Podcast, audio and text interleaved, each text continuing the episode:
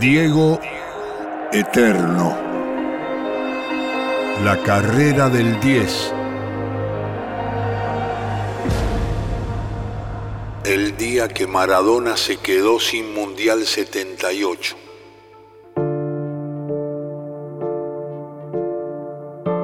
La carrera de Diego tiene un espejo radial. Relatos, reportajes, recuerdos se apilaron desde su debut en primera en octubre de 1976. Un viaje por la historia maradoniana a través de todos los puntos del dial que la contaron en tiempo real, sin saber que estaban escribiendo una página eterna, como el 10. 19 de mayo de 1978. César Menotti anunció los tres nombres que se quedaron afuera de los 22 argentinos para jugar el Mundial sin dar mayores detalles a la prensa. Perdónenme, pero no voy a dar explicaciones, no se las di a los jugadores y obviamente tampoco las haré públicas, simplemente tenía 25 jugadores y debía inscribir a 22, había que excluir a 3. Yo a ellos les había adelantado que iba a proceder así. De nada hubieran valido los discursos. ¿Qué ganaban ellos si yo les decía que eran unos fenómenos, pero que los tenía que sacar. Diego Armando Maradona, Víctor Alfredo Botanís y Humberto Rafael Bravo fueron desafectados del plantel. La tristeza de los 17 años de Diego quedó reflejada en la imagen del 10 llorando un rato largo bajo un árbol de la quinta de Natalio Salvatori. Menotti en su libro Cómo ganamos la Copa del Mundo contó la fórmula del descarte. La pregunta fundamental que me hice en el momento de elegir fue esta. Muy bien.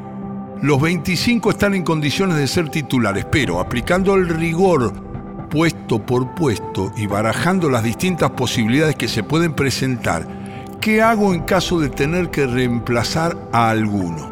El equipo titular en principio era Filiol, Holguín, Galván, Pasarela y Tarantini. Ardiles, Gallego, Valencia, Houseman, Luque y Kempes. Entonces, ¿qué hago si se lesiona Filiol? Pongo a Valey. El tercero es Ricardo Lavolpe.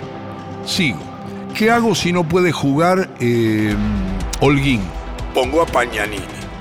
¿Quién es el suplente de Luis Galván? Killer, de acuerdo.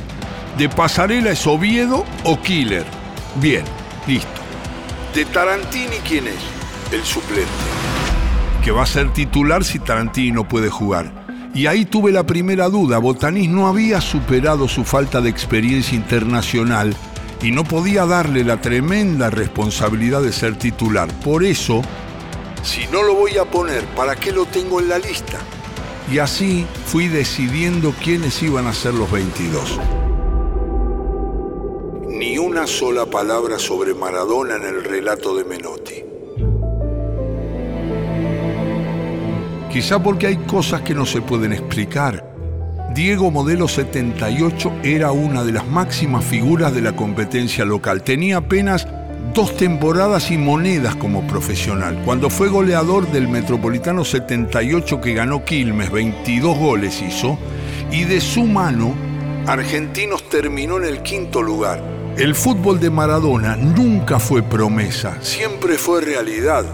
Diego era el más joven de los 640 futbolistas que integraban las nóminas de las 40 presentadas a la FIFA por las 16 selecciones finalistas.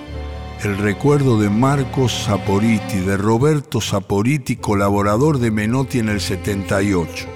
El debut de Diego en primera y aquel 19 de mayo del 78, aquí están. El día que debuta Diego en la cancha de Argentino Luna, ya en 1976, almorcé con el flaco y después fuimos a la cancha porque don Ernesto Duchini, aquel viejo maestro, le había dicho al, al flaco que era posible que debutara un pibe así, así, así, así. Montes, que era el técnico, el flaco Menotti se comunica y Monte le dice es un fenómeno, es esto, esto, y el flaco Menotti, textual, le dijo, si es así, ¿por qué no lo pones en primera? No, pero tiene 15 años, ¿qué tiene que ver? Fuimos a la tarde, esa tarde, y, lo vi debutar a, a, Diego, ¿no? Y después el flaco lo incorporó a la, selección nacional ese chico de, 16 años ya ahí en la selección, ese disfrute, e, esa sonrisa.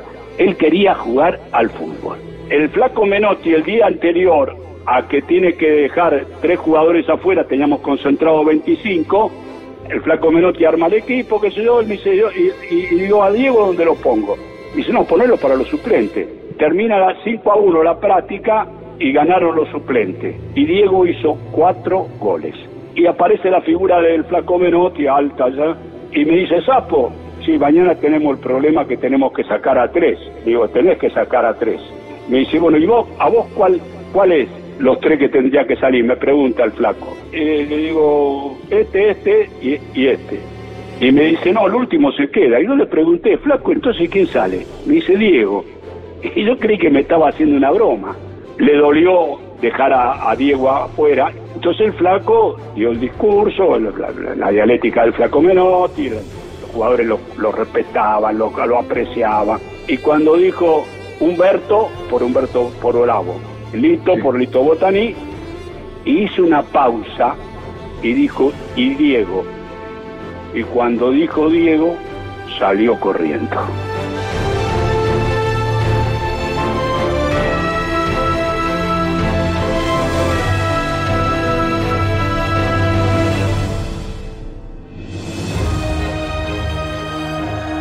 Diego Eterno. La carrera del 10.